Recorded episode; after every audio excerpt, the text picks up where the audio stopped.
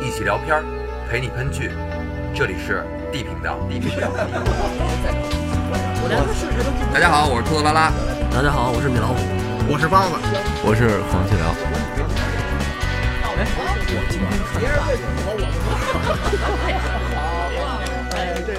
我让你们说懵了。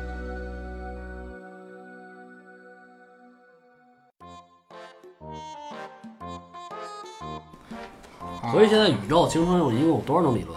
大爆炸算是一种，嗯，还有哪些？大爆炸现在是最主流的。嗯我觉得都得靠爆炸吧。如果什一切都没有的情况下，是吧？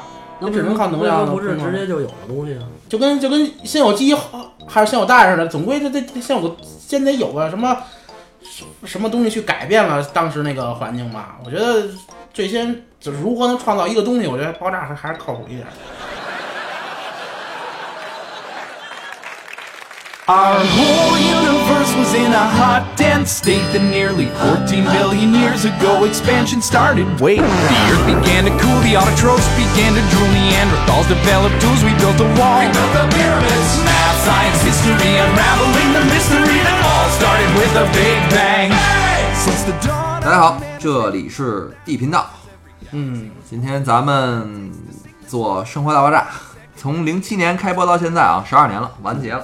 嗯、反正之前咱们烧的那期里边说了，这个也挺伤感的嘛。但是我觉得也就到这儿了，因为它这个剧情发展到后来第十二季是不错的，但是再往前到三季吧，我是感觉到一般了。这群人他长大了，然后结婚了，然后有变成熟了，对变成熟了 就没有意思了对吧？啊，为了做这期节目嘛，我特别倒回去看了看第一季嘛，我感觉真是那时候的《生活大爆炸》真的真的真的不错，一气呵成，我是一口气儿看下来的。对，那有句话叫“逗逼孩子欢乐多”嘛。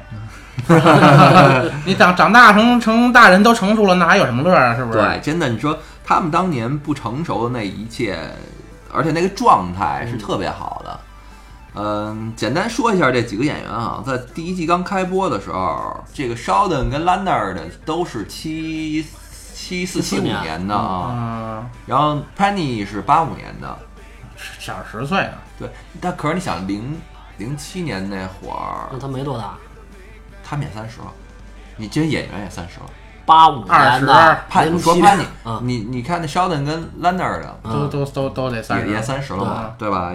他们那时候演的是等于说说比他们小一点儿，他们说是二十就是刚二十五六啊，刚毕业几年，啊。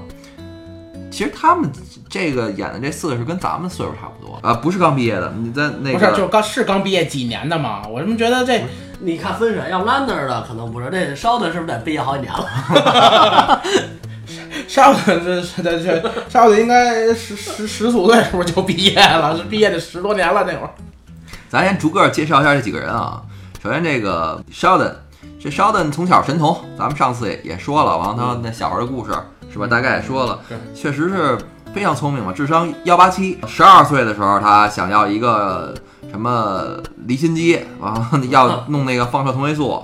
往十三岁的时候造核反应堆，十四岁的时候开始鼓捣激光，完了父母把他送到这个寄宿学校去了。哎，那他这些东西好像在《杨少定》里边还没写到，因为杨少定好像是九岁的时候。对对对，这就是他之后要干的事儿。是等于他那会儿有那个求购那铀的欲望。对，十五岁的时候，人 Sheldon 就获得了他人生当中第一个 PhD，就是第一个博士学位了啊。嗯十六岁就开始就当了什么客座客座教授了，还是什么呀？啊，对，是去德是德国哪个大学是当客座教授去了。嗯，在在第一季里他还说来着，这个 Sheldon 吧，总总而言之是比较就是直的那么一个人。说话直，嗯，搞科研的说话都都那样吗？应该不是，因为这样，你这么想，在这个《生活大爆炸》出来之前，所有的美剧也好，电影里边也好，这个没有这么刻画过所谓高智商人群的。啊，高智商人群要不就是正面形象，要不就反面形象，就要不特正义，就是那个绿巨人，啊，要不然就是爱 爱因斯坦那样的，就是那种拯救世界的，啊对吧？要不然就是黑暗推进推动邪恶势力的对对对，科学家。要不就是有尼克博士对，那那会儿他那个反面好像都是各种科学家。啊，各各种科学家。对，说到 Sheldon 啊，咱这个就是你们觉得现实生活当中有这样的人吗？或者有这样的人你们能接受？有肯定是有，但是我肯定接受不了。为什么呀？他不跟我一块儿过，我就能接受。不是，在小小伙伴里边有这样不挺好玩的吗？小伙伴也无所谓，他不跟不跟我在一个屋檐下生活呀？他跟我在我一屋檐下生活，给他扔出去，我操！那兰那儿的不是也跟他过得挺好的吗？谁告诉你的？兰德是强忍着，为什么呢？因为他俩需要共同承担这个房租，你知道吧？缺缺谁都不行。我看到网上有网友给这个 Sheldon 的这个生活习惯简单的汇总了一下啊，嗯咱咱先看看他的生活习惯好好接受吗？他每周一呢是泰国菜日，然后他固定菜单啊，要泰式炒面，要沙茶鸡，要多鲜螺的花生酱，这这这是他那个四人份那个是吧？这是他自己点自己的，他吃的。我看这应该不全，他每期里边还特别说那个那个酱油要哪儿的，完了这个芥末酱要要哪儿的，还还专门得有讲呢。对他这吃的特别讲究。嗯，周二汉堡日，早餐呢必须得吃菠菜蘑菇鸡蛋卷儿，晚上呢大胖汉堡，啊之前是 Big Boy 中号汉堡包，嗯，要萝卜要切片儿，不能甜的，要有洋葱圈儿。这都从哪儿总结的呀？牛逼！他自己说的。后来是那个那个潘妮那儿的，叫那个芝士蛋糕店的烧烤培根汉堡，啊，对。然后那个威威逼利诱，就是吓唬着他，你随便赶紧来一个吧，我操！要烤肉酱，要培根，芝士必须单放。然后周三要去这个漫画书店转一圈，然后再到小吃店吃那个奶油土豆汤，并且呢，晚上回家之后是 Hero Night 是光环之夜。光环嗯，啊，周四呢是披萨日，要吃这个雅格莫的披萨，要加香肠、蘑菇，少量橄榄油。后来呢，去了这个芝士蛋糕店之后，把这个 Big Boy 改在周四了，就把 Big Boy 那汉堡，把这个披萨日给去掉了。嗯，然后说到这周四啊，中间还有一个每月的第三个星期四，是一切皆有可能的星期四，这天是没有计划的一天。计划的还挺好的。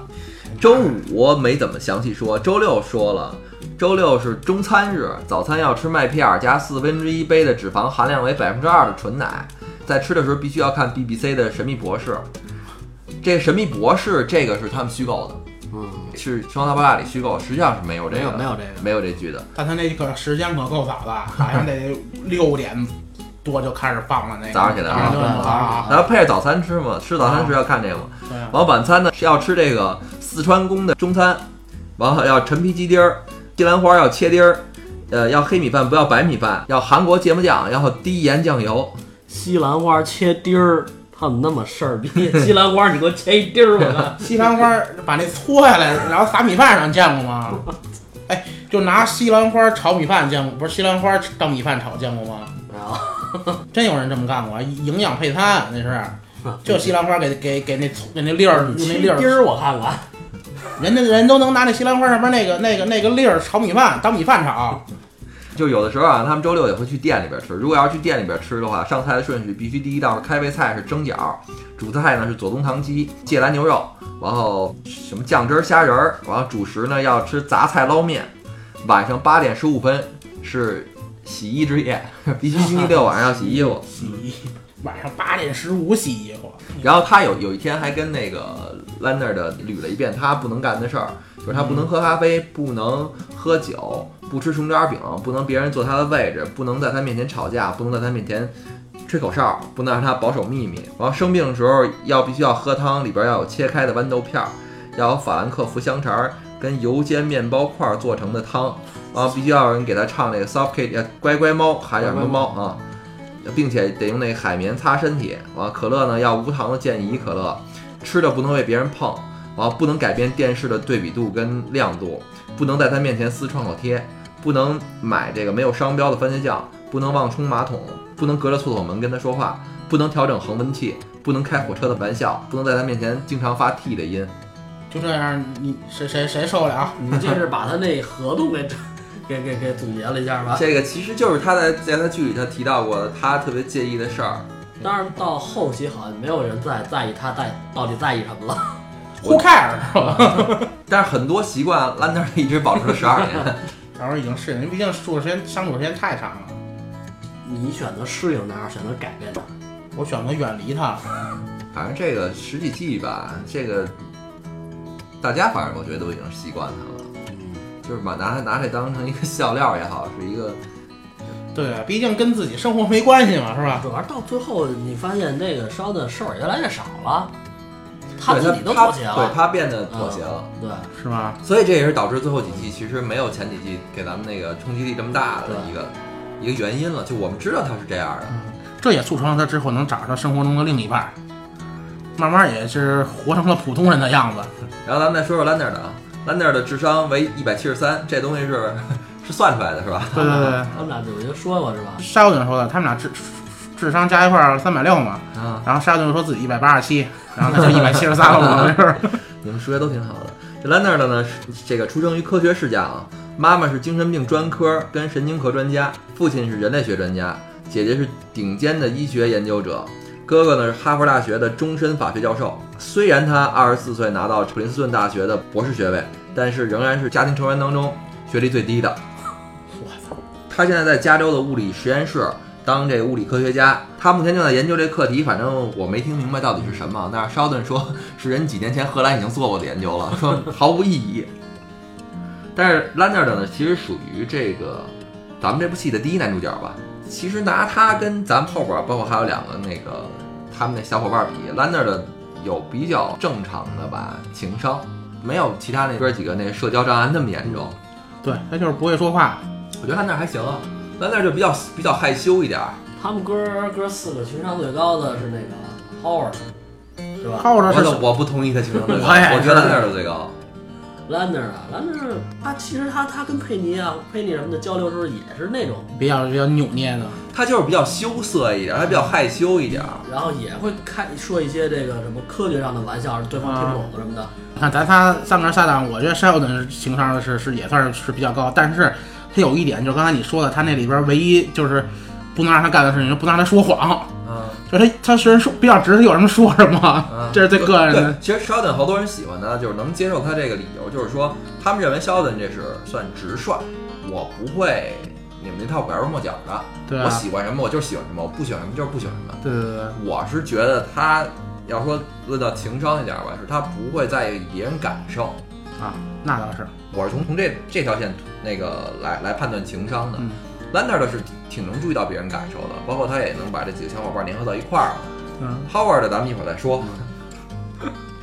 我跟鲍老师不一样，上次真会说谎，但是他这必须把这谎给圆了，对对 对，费对吧？很大劲。对，费中间中间不有一。集吗？就第一季里边、嗯不想看潘妮唱歌，，Lander 随便编了一个理由就不去啊，啊，不去就得了吧。人上那兰潘妮也没觉得有那时候咱们大家还都是关系还那么回事儿呢嘛。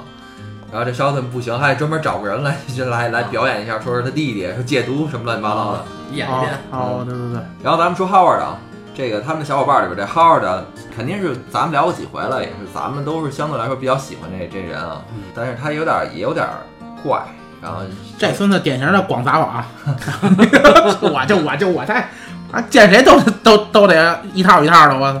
他长得挺嬉皮那那种样儿，然后他穿着打扮还都挺有个性的，嗯，呃，包括穿这什么丝绸的睡衣、豹纹的枕头，然后这 Beatles Beatles 的发型，发型啊。就没素过。紧身裤，然后都他特点是算比较鲜明。老来换皮带扣，嗯。对对对，，Howard 呢是加州理工应用物理系的，也算一个科学家，拥有这个麻省理工学院工程师的硕士学位，但是他在剧中这个硕士学位是被这个烧的，反正基本每季都得嘲笑几回。我都没文化。嗯，我认识的最高的可能，我倒认识博士，就是但是博士是那个都是不在一块玩的，在一块玩的，在我身边最高的是硕士，我觉得已经太厉害了，都已经跟我理解层次都不一样了。就是。但是在他那儿就那意思就是一高级蓝领儿，是吧？烧的那意思。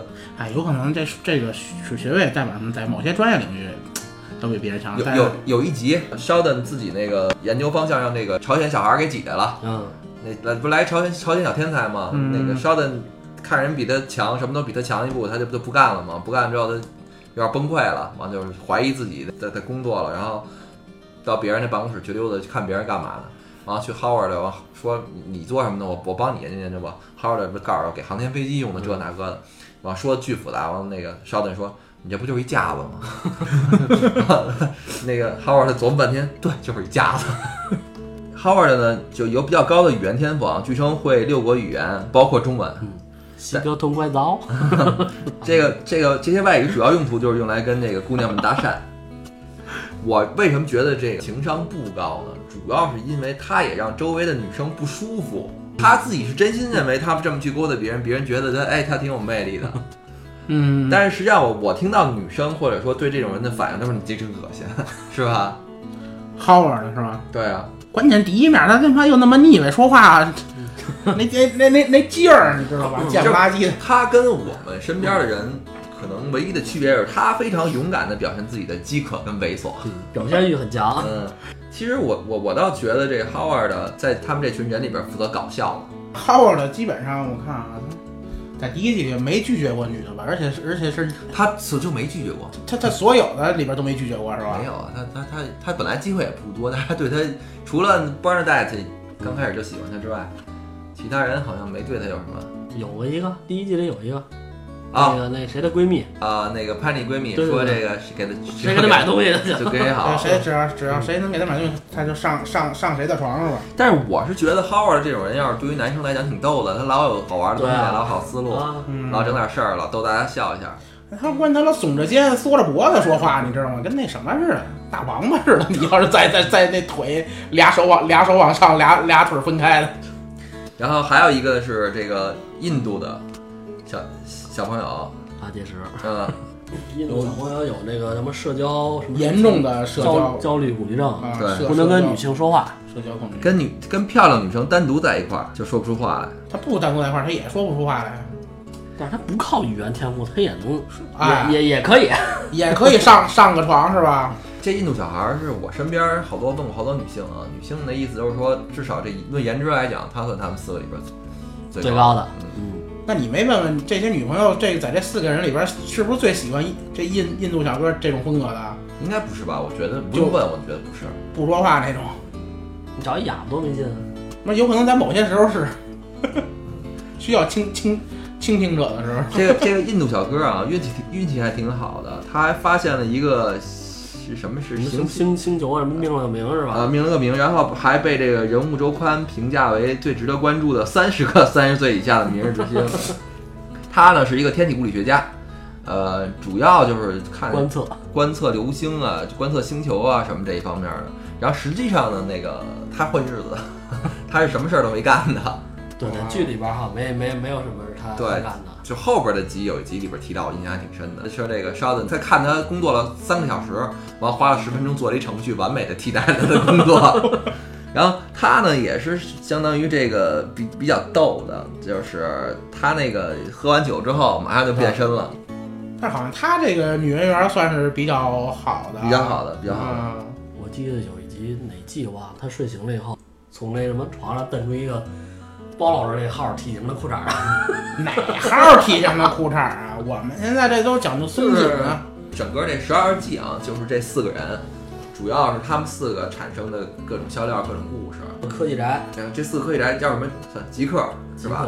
嗯，他们应该典型的算极客。然后呢，他们四个呢，这讲的就是这个 Leonard 跟这个 Sheldon 两个人合租，然后俩人租在租在一公公寓里边儿，然后他们对门儿住了一傻白甜 Penny，是一个是一个怀揣着表演梦想的服务生，服务生。啊在在餐厅做服务员，金发美女。嗯，嗯，然后这个，但是这个角色的文化程度跟智商跟这个几个男孩儿比就不是一个档次的。Penny 高中毕业，对，但明显感觉她是一个正常人，她是最正常的。嗯，比较普通的那么一个典型邻家女孩儿，很开朗也很逗。对，第一集就是 Sheldon 跟这个 Leonard 俩人看到潘妮搬过来，嗯，然后过去搭话去了。对，这兰纳呢是一眼就看上了。完 Sheldon 呢刚开始跟人起哄是吧？你你干嘛我也干嘛。拉的只是有好感而已。好感不就是看上了吗？嗯啊，这跟看上可可 Sheldon 的原话是说，这个你你这么主动讨好的，也不会增加你 你跟他交配的机会。啊，其实这个戏啊，你看一开始的这个这个碰撞，就是由于他们之间的差异，但是女生呢是靠颜值弥补的。嗯，潘妮这样的这么这么一个傻白甜、大大咧咧的一女孩，碰上这个四个极客，谁也没想到一下就碰撞了十二年。嗯，我还以为第一季这拉娜就就能把佩妮给拿下了然后全剧终了，啊，然后就全剧终了。没全剧终了，这之后再发生其他故事啊。其实他们刚开始是朋友吧，可以算是邻居，邻居，而且他们家不锁门儿啊，这 一就是他们有有一集不说了是这个，因为 Penny 让他们去帮他收一个快递，嗯，然后把钥匙给他们了，就从那天之后才有的。完了那天之后还引出那故事，就是 烧的受不了，那屋子乱，啊他一去那对啊个黑那屋看，太乱，他受不了，他他睡不着觉，半夜去跑人屋里窥着屋子去，他居然第二天没报警，而且一是挺吓人的。这是当然吓人了，这个。他们这屋就是常年不锁门儿，我看那意思。那他们怎么常年把自己锁了门？有好几集好几回我记得。是有后来关系好了之后，还是就是互相留备用钥匙了。对，啊，有可能啊。就还是刚才说那个，他们帮佩妮收家具这这一集啊，因为我记得印象最深刻的就是最后几几最最最后两分钟的时候，Howard 他们四个人在那儿研究这个这个家具需要怎么装，然后需要装成什么样儿，然后我操，这哥这哥四个真是开动了所有脑筋，把一个特别普通的好像是反正桌子柜子什么玩意儿，电视柜，电视柜，哎，电视柜给设计的，我操，真科技感十足。到最后弄没弄成这样啊？没说。对，也也也第一季反正没没有揭秘，然后然后佩妮倒跟那边像一个普通人一样的拧螺丝啊什么的，然后这这哥四就就在那个一个茶茶几上研究图纸研 研究图纸，然后这哥四个叭叭叭叭一下连材料都要给人改了。啊，啊，对对对。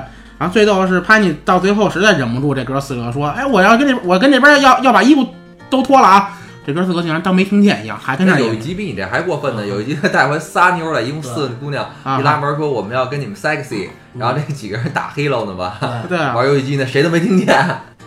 然后我最逗的就是这个刚才装装家具那集，最后 Howard 说话那语速，就是有有新的观众啊，你没事可以再看一再再看一集，应该就是第二集最后两两分钟的时候，Howard 说话给他们分配任务，那语速嘟嘟嘟嘟嘟嘟一大堆，而且这个这个大那个那会儿那个字幕倒的那个速度啊，我为什么倒了好几遍看啊？我就没看清楚他说的是什么意思。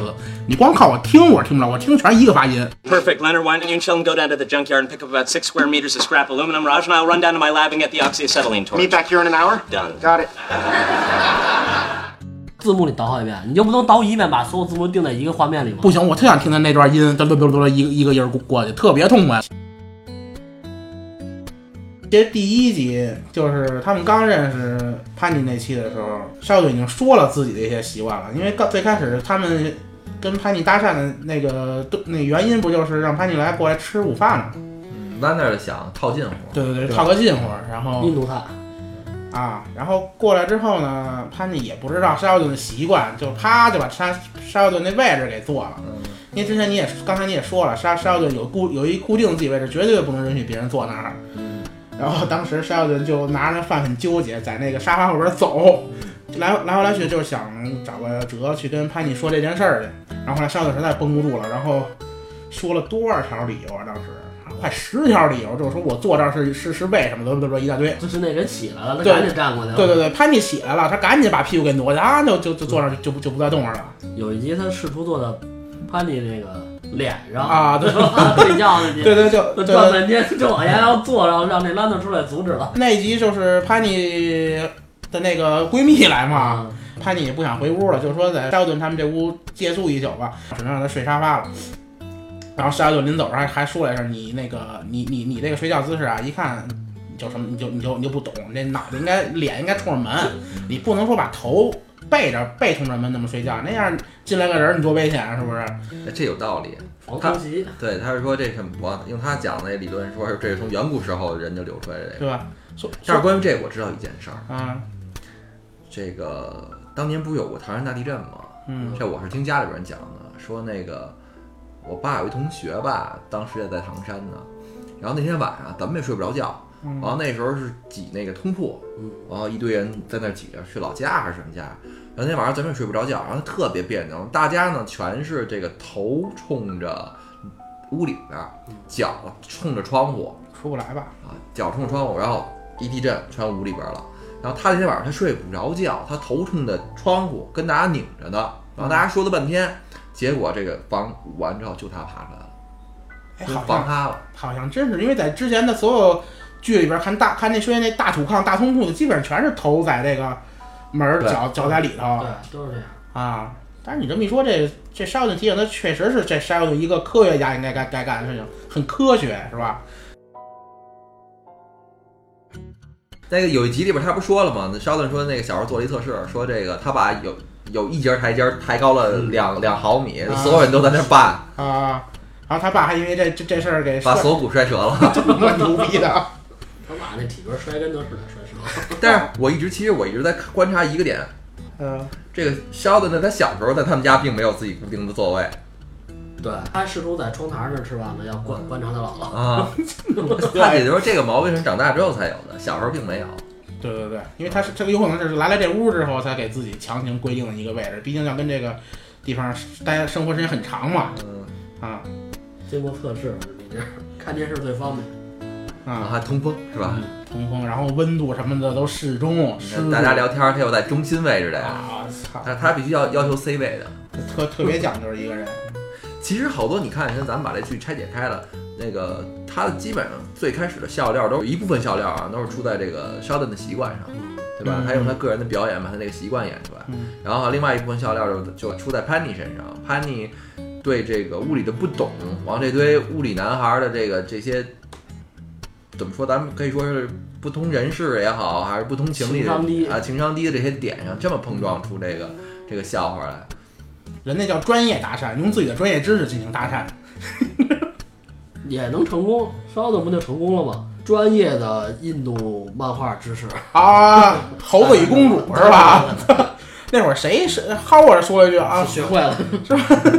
其实最开始搞笑，我觉得还有一部分就是就是这个 Sheldon 老搞一些误会，或者说是别人明明想让他干这么干，他他他他他却是这话是话是他这么说出来的，嗯，就是拉娜的好好几次是让 Shel- Sheldon 替他传话，告找潘妮跟潘妮说，然后 Sheldon 每次说的都他妈的。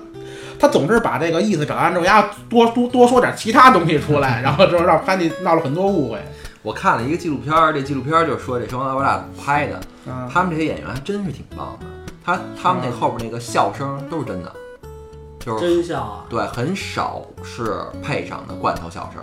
他那是怎么拍？他们那是定好剧集之后，嗯周二先这个拿到剧本儿，然后彩排几天，改一下剧本儿，然后一直一个星期，到下到周一进棚录，录像同时有人来看，他们在那一天把这按话剧那么演，就有现场观众的。嗯然后中间比如有片段需要你，比如出去外景啊，或者说什么景儿，那些景儿是后拍的，跟《我爱我家》那差不多。就我爱我家好像那什么候车大厅的故事都是这么拍的，对，都是都都是这么拍出来的对。吧？就等于笑声是现场录的观众对，，现场收的观众的音。然后他们这个这个这么这么拍有导致的有就有一好处，就是说你真正拍电影拍电视剧啊，这个你拍完了，演员可能都不知道这个具体是怎么回事，因为它是按场景嘛。嗯这一场景可能是拍你二十年前的一个事儿，跟你拍你四十年后的一个事儿。剪那些啊，你今天全给拍了，完了明天是拍三十年前的事儿，跟十五年前的一个事儿，嗯你这等于演员是乱的，他演员只能说我这场戏怎么演，而他们这么拍，就是这一天是一故事，啊所以他们演的时候也很过瘾。很也很连贯。对，很连贯。他就是今天发生什么事儿了，所以他们也会现场去改嘛。就包括我看他们采访当中也说，就有好多戏是这个你现场越拍越好的，不断 NG 嘛，嗯慢慢出嗯磨出的效果。嗯然后，但是他们的演员自己也说我，我也我也认同一点，就是说他这剧本确实好。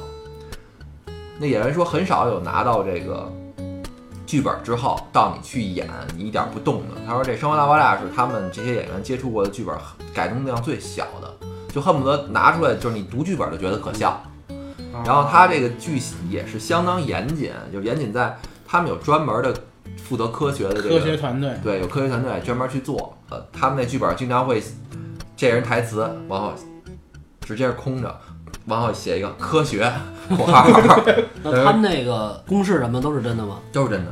就是专门有科学团队，因为那个编导是《好汉两个半》那个嘛，啊那编剧他就说说有人专门会挑这些这些问题或者这个，哦所以他们找了专门的这个科学团队给他们去做这些东西，啊，包括他们所关注的这些课题，包括你说的公式，全都是经得起推敲的。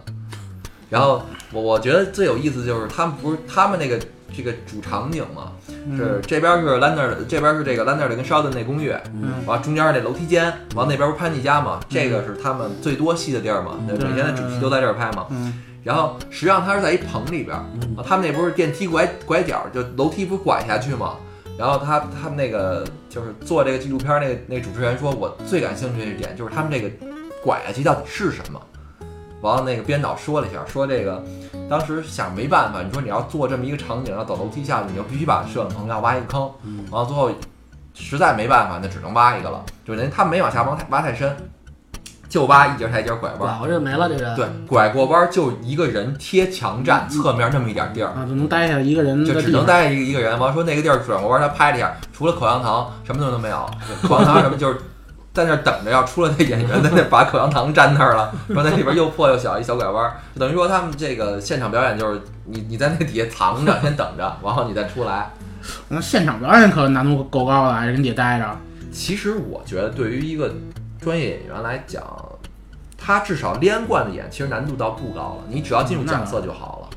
那我觉得反正在底下躺着都无所谓。这个五个演员他们演了十二季，而且肖顿这他这个这个这叫什么吉姆森啊，叫什么这这人，凭借肖顿这一个角色拿了三个金球奖，这几个演员真的挺棒的。你包括你现在看，他们完全不是靠特效，不是靠故事，就是靠台词跟表演。对，我能感觉出他们的台词功底很深。我就那几段话，尤其他他就是第一季到后期，我觉得他们这台词并不像最开始的时候给我的感官那么强烈了，因为有可能是我自己也接受他们这个说话方式了。就最开始我看《生活大爆炸》那个第一季前几集的时候，我操，那几个嘴皮子啊，真是啊，都说这个，因为我是先看小沙顿才回去看《生活大爆炸》第一季的嘛。然后觉得小沙顿这个里边儿这小孩儿能这台词这台词都特都特别棒。嗯，没想到这个，我觉得《生活大爆炸》里边这这几个兄弟这这嘴皮子更溜，我去！而且全是大词儿，啊这词儿你肯定得背。我就觉得就相当于咱们生活当中就就都不怎么用这些东西的。就一说就十多个字母这一个词儿是吧？对，我一我跟你说一什么什么什么什么什么理论，这理论这个这个句子咱们可能用特少，你自己念都磕巴。啊，它不是说咱们生活当中常用的这些东西。他们所有都是现场录，没有后期配音。没有，我觉得它这这这个《生化大爆炸》最好的地方，这真就是跟一大爆炸一样，它是因为大爆炸是按你你跟你跟米老师比较喜欢那个，你们都比较喜欢这些星星这个就是星球或者说是那个科技方面的东西是吧？科学科科学 是吧？你这大爆炸，你不是说也是根据那个那个公式算出来的吗？然后我觉得他们这个最好的地方就是把那些物理东西为什么就就怎么如何能巧妙的运跟生活连接在一起。我觉得这个最好的还不是这点，最好的就是它让我们这些科学白痴都能看得懂，都能找到这笑点，这个很难。嗯，就是这写剧本的时候很很对吧？这个浅深和打比喻，你拿这东西找笑料难难点在这儿。我现在跟米老师我们俩聊这些东西，说句实话是被科普的，我们是被科普过的，是有人把这东西嚼碎了喂给我们的，我们记住了。嗯，但是谁来做这个嚼碎的人是最难的？比如这个弦理论，我怎么讲给老百姓听？怎么讲给没有这个微积分基础的人去听？这个是最难的。你转化这，为什么霍金那么火呀？不是因为他的研究到底有多深，他最火火的点在于他的科普书，《果壳中的宇宙》啊，什么这些书是卖到畅销，所以它难在这儿，那就找了个方式能让别人接受，能让一般人接，受可。能一般人听得懂。啊，你像他们好多那个专业的论文就几页纸，嗯，那大学教授都看不懂。结合到这个剧里，我觉得嗯，它最好的地方就是有潘妮这么个角色，因为为什么？潘妮代表广大不太热热 热热心于科学的这个观众们。完了，兰那儿的是负责给讲解的，哎，对对对对。肖顿是提出这个的人，对对对，因为每回一到科学这儿呢，潘妮总会有一个镜头表现出自己很无奈。对对对对，哎，你说他演了十二年的无奈，我觉得一点让人看着不烦。他每次无奈好像都不一样，不太一样。对啊，你关键每每回说的地方都不一样，我靠。你说到那个那个肖顿，我就想到潘妮，哎，不对，三下三下潘妮，潘妮，这 要搁我早疯了，好吧？拉到想给他开了次门，第二次，后期都是等他敲完了再开门，你不能提前开，你提前开他得补上，知道吗？我操，这么膈应呢？强迫症，强迫症。反正我看那第一季里边，拉萨冲牙都扔杯子了，我都已经疯了。他们几个研究方向，肖顿是闲，嗯，是这个一九三零年之后，用他们那话说就是没有什么新能。啊，对，就潘妮有一有有一集跟这个兰德尔约会，嗯。然后那个拉家常嘛，潘妮那没得问了，就说哎，最近乌乌你们你们科学界有有什么新闻吗？嗯，啊，兰德尔就告诉一九三零年之后就没有了，其实就是一九三零年之后到今天为止，其实就是闲是一个是一个新的方向，但是只是一个没什么突破。对，只是一个纯理论，都不能说到突突破，都证实不了的。嗯，等于说，Sheldon 一直在想做这方面的一个，就说他算是最前沿的了。然后我看好多人还还还在网上问这个这 Sheldon 有没有原型，他根本没有原型，因为做这个的目前为止没有有有突破的人，就是你说弦理论是什么，目前没有一个明确概念。那个 Lander 的呢是做了一个比较普遍的一个物理工作，就是他是负责这个实验室实实验室的，就搞实验的这些，就谁有什么理论，我给你们做一下实验。应用。对嗯但是好像在这剧里边儿，比邵顿更前沿的，好像一个出现了，是吧？后边有，后边有，就就说不上谁更前沿。现在目前为止，这些真正的物理突破的方向都是都是在摸索。都是在摸索，全是没有实质性突破。现在是不像当年了，当年是这个爱因斯坦他们拿一根笔能给你算出来，嗯就算出来整个场方程啊，通过场方程广义相对论，然后这些东西全都是算出来的。到现在为止，现在是靠什么？现在是靠大型强子对撞机撞出来的，撞出来之后咱们再算。因为现在算已经是算卡住了，目前没有人提出一个新的东西来能让大家去算。这剧有一特别亮的一亮点，就是它的主题歌。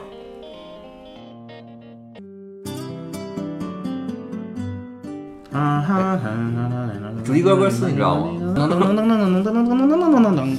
这个主题歌大概内容是说什么？是说这个一切都源于一百四十亿年前的大爆炸。嗯，大爆炸之后，产生了生命，生命开始有了，然后出现了人类替代了恐龙，然后我们见到了长城，我们见到了金字塔，然后等等等等，所有的一切都是源于这个大爆炸。然后其实这大爆炸理论咱们可以可以聊一下，这个这个通过大爆炸让我们算出了今天这最前沿的，刚才我跟米老师聊的这什么暗物质、什么暗能量这些东西。那等于地球是大爆炸多少年？九十亿年，差不多九十亿年以后形成的地球。离太阳离大爆炸太远了。地球今年不是四十九亿零三十二岁吗？他那歌词是按照这个大爆炸这个事儿编的，编的挺好的。先先咱先说一下这剧名儿啊，这个这个剧名儿叫 The Big Bang Theory，就是宇宙大爆炸理论。嗯这宇宙大爆炸的理论呢，是认为这宇宙是由一个非常致密的炙热的起点，于一百三十七亿年前的一次大爆炸之后膨胀形成的，就现在咱们这宇宙。然后，这个一九二七年，比利时的天文学家，这叫叫勒梅特，他首次提出了这个宇宙大爆炸的一个假说。现在这宇宙学当中，它是最有影响力的一种学说。我看现在不是好些人也说这东西就是，比如膨胀到一定是一定时候它还会缩嘛，嗯，就等于是膨胀到最大一点，它就会缩回来，缩回来之后它又会有会有一次大大爆炸是吗？是这样，是两两种学说，一种是认为这个宇宙大爆炸之后就无限膨胀，膨胀下去另外有一种就像你刚才说，它膨胀到一个点，到那个点之后开始收缩，嗯再塌陷。对它其实那主题歌，因为它开头片头曲只放了一半儿，它有后一半儿，后一半儿实际上它是支持回收的，最后要塌缩，啊塌缩回一个基点，一切又重新开始再爆炸一回。它那个主题歌是这样的。其实我们对宇宙了解，我现在觉得已经挺多的了，比我们自己对人本身了解都多。人有很多生命，有很多东西现在都研究不出来。我好像近几年这个宇宙宇宙研究宇宙这这方面慢下来了。啊，呃跟经济有关系吗？还是经济推动一切？但这这两年不又快起来了吗？Space X 出来之后，哎，我就现在想知道一个，这这黑色儿人不是就是这人的肤色是由什么决定呢？基因基因里边哪哪哪哪会会不会由这个这比如说这肤肤色深一点的，人家本身人家身体那家碳碳的含量比比比比这个是肤色显得高点儿。你你说这我特别那个，去年夏天吧，我想找这方面的东西，我发现特别少。你说这真是一个问题，就是人类到底怎么来的？就我们自己怎么来的？其实有关这个的资料特别少。我原来本来觉得应该是挺多的，但是现在我找到的资料啊，可能咱们听众里边有有比我找的东西多的的话，也可以咱们互相互相交流交流一下，就是说，现在目前为止，人是，呃，我看过这么一个例子，就是说，你到非洲大草原上随便找一群猩猩，嗯，它们的基因多样性都要比人。全全球的人类的基因多样性要多。嗯，我再翻译一下我这句话，就是说，全地球的人的基因，我们都很像，都非常相近。但是你在大草原上随便找一群猩猩，它们的基因多样性要多于全球人类的基因多样性，懂我说的意思吗？那，他们就可能换句话说，就是全球的人类都是由一小撮人发展而来的。《生活大爆炸》这个主题歌里边也说了，尼安特人，对，最早发明工具的是尼安德特人。嗯也就是说，人类有一个特别有意思的现象，有一个特别不可思议的现象，有一个达尔文进化论解释不通的现象，就是说人类是属于人科、人属、人种我们没有旁亲。单独一个，对我们只有这一支儿下来，然而其他其他的所有的生物，你看它那个科、属、目、种都有 n 多分支，人类是没有的。我们这几个表亲全死光了，我们就是智人，智人直接进化进化发展成我们现在所有的智人发展成所有我们我们那个所谓肤色不一样，所以所以什么不一样，只是在我们现在可考的这些才那个演化出了不同的肤色，但是这作为一个整个历史来讲是极短的一段历史。嗯，你像尼安德特人跟我们，我们现在那个他们测测测出可能欧洲、北欧那边有人有百分之几的尼安德特人血统。换句话说，尼安德特人当年跟人类是有通婚的，那咱们也不属于尼安德特人咱们不属于咱们智人，啊，智就是几十万年前吧，呃几百万年前跟他们分开的。但是他们现在不知道什么原因全没了，完好多理论嘛，好多假说嘛，有说我们给他们吃了的，有说我们给他们干掉了的，然后那个有说我们把他们同化，但是现在同化已经是彻底给否认了，因为我们只有少部分人里边有百分之几的基因，那肯定不是同化了。太少了，对，太少了，占占的比例太少了。然后包括什么尼安德特人，包括还有还有几种人吧，这几种人是我们现在还能能找到这个骸骨啊，或者怎么着，我们发现了呢，就还有其他的东西我们没发现的。可是把这些东西都都算上也不对，也太少了。你要是从进化角度来说，我们还是应该有出更多的旁支更才对。多的分支，对，现在等于我们没有，等于人类是怎么来的？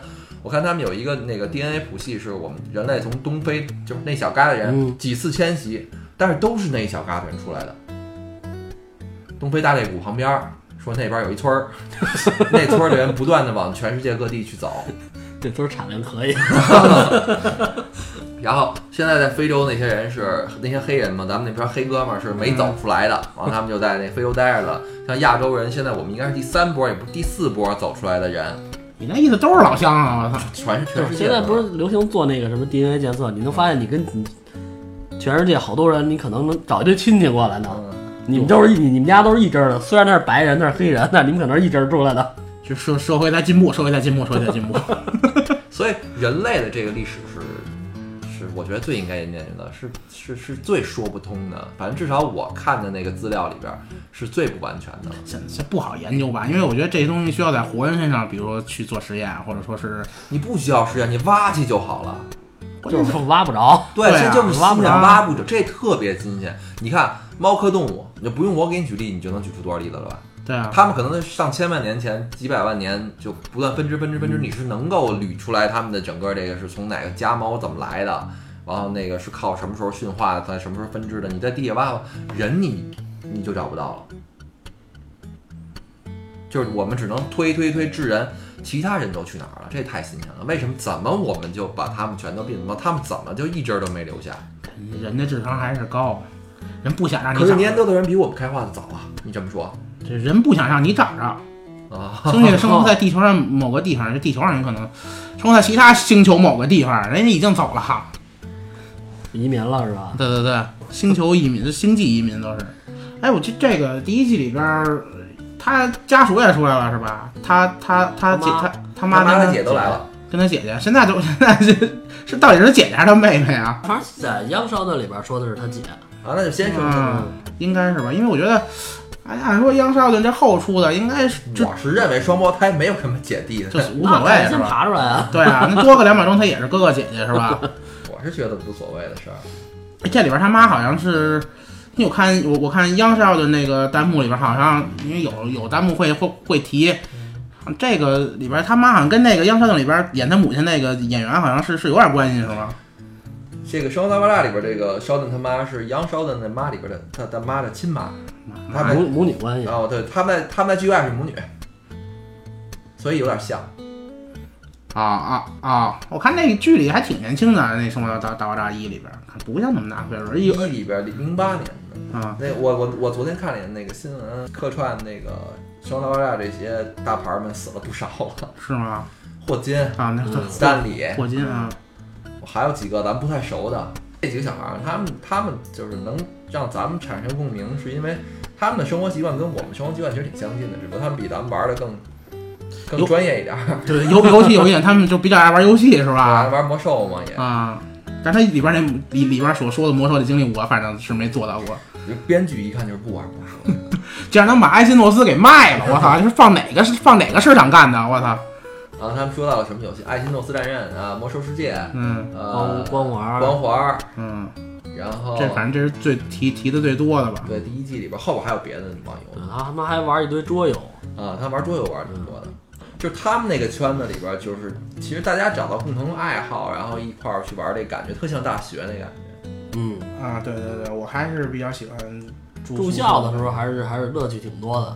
你看他们那四个孩子凑一块儿，我看跟住校也差不多。我旁边女同学还住旁边，多好而且你明显感觉到，就是 Howard 跟这个印度这拉杰什不来就少很多乐趣。嗯，只要这哥俩来了，我特别喜欢这哥俩去去去找去找沙顿他们俩去，我感觉。笑料啊，对，尤其是一一缩脖子，这兄弟先进来，的 Howard 娘娘娘娘进来之后，我感觉他每次还都造型都会特别那个，特别潮，是吧？当德国牛仔当时，他自己觉得自己特别潮，对对对对，挺挺逗的。现在有点像包老师，不是人家关键每回每呀，天都穿双新鞋。不是人家每回人家大家都第一个进来，你知道吗？他打排头兵，我操，特特别逗。不过你现在发现说，他们那个圈子是也很小，他这四个这这这俩人要不找他们俩，那俩也没事儿干。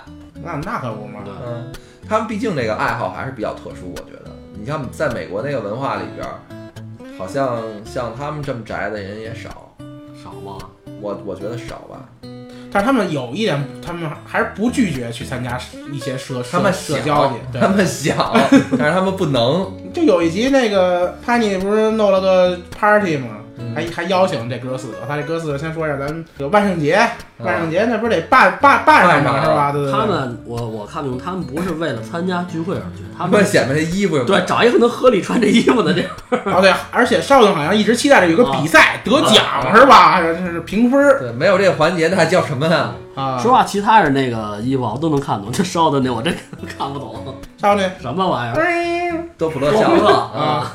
其实你看他们这个戏呀、做的很做的很细，他们这几个演员的服装啊嗯，，Lanner 的永远的服装是偏暗色的，而且特别休闲那种的，对特别土的。然后这个 Howard 的服装是其实是很洋气的，而且颜色非常鲜艳。对就是他每一身衣服，要不就亮紫，要不就亮亮绿。他不像那年代人嬉皮那风格的，他有时候喇大喇叭裤，但是你别说，他真能撑得住这个色儿。可能是看习惯了吧？啊，就整个整个他穿上这个感觉吧，还真是挺对的。然后这个印度小孩儿那毛背心儿，啊，毛背心儿。永远毛背心儿，成心弄特土。烧顿是卡通 T 恤，对就，卡通 T 恤，他那卡通 T 恤都挺好看的，我觉得，嗯，好看吗？我觉得挺好看的。就这戏第一季啊，他带出的学中文的场景特别多。啊，这嗯梅毒驴子是吧？这个 Sheldon 呢是在最后一集里边，第一季学中文是为了，呃，问楼下那个川菜馆儿那老板是不是拿这个橙皮鸡丁儿冒充陈皮鸡丁儿骗他了？不是就是是是那给他们点菜那个吗？对，就那家儿。我那那那那那那大哥说话听得懂吗？这因为大哥大哥广东话吧，应该。啊，能听懂？老吐槽老骂街，他他走一边吐一边走的时候一边说那，你你听得懂？你也都我觉得是广东话的吧，因为这个普通话他不是他妈川菜馆那是那是那改版改 改一番老味儿对在这味儿是吧这？个我我觉得好像在在在国外还是那个说粤语要比说啊，普通话要多得多多多嗯，我们现在刚刚开始走出，他们刚刚才开始知道。我看那个新闻不是还有说的吗？说那个男的学了五年中文，完了才发现学的是广东话。确实是粤语是吧？所以这个戏还是就是中文啊，弄得我们还是比较这个说，看着比较亲切的。尤其第一季，后第一季里边有一集，是说俩四川人，他们弄那个然后关灯开灯那个，开灯关灯那集，那一看就是不懂中文的，对那还是小成本嘛，肯定找俩不会说中文的说，那那俩说的句意思跟翻译都不太一样。对，就是华侨。嗯，行啊，今天生活大爆炸咱们先聊到这儿，然后这个后边咱们肯定还会接着说呢，下回再聊第二集内容。二炸三炸，嗯，二炸三炸，嗯我我我这两天闲的没事儿，我给二炸三炸都看了，后边其实还有挺多有的聊的东西。我就比较关心这个什么时候他们这感感情能感情呃三还炸了吧？在三炸之后了，第二就稍微有点起色是吗？对它其实是这你这几季啊，你现在捋出来这么看，它它的主剧情就是感情。啊第一第一季现在那个这个 Penny 跟 Lander 算认识了吧？现在第一季结尾有点刚有点要好，然后在在剧中的时候差点就已经就已经先睡睡睡一觉了。刚有点要好，然后呢，第一季完，第二季呢，简单捋一下，第二季就是这个俩人好了，完了结果就吹了，啊，但是短暂，所谓没也没真好，就是约了两次会，但结果呢，反正是可想而知，可想而知，结果可想而知，嗯非常往一个咱们能理解的方向发展去了。然后，但是呢，俩人到结尾的时候呢，发现哎还是真爱，对吧？嗯，第二季就结束，第三季呢算真正在一块儿了。我觉得挺好的。我从最开始就觉得他们俩是得走到一块儿的。但是现实生活当中，你觉得就是潘妮这样的女孩会喜欢他们这样的吗？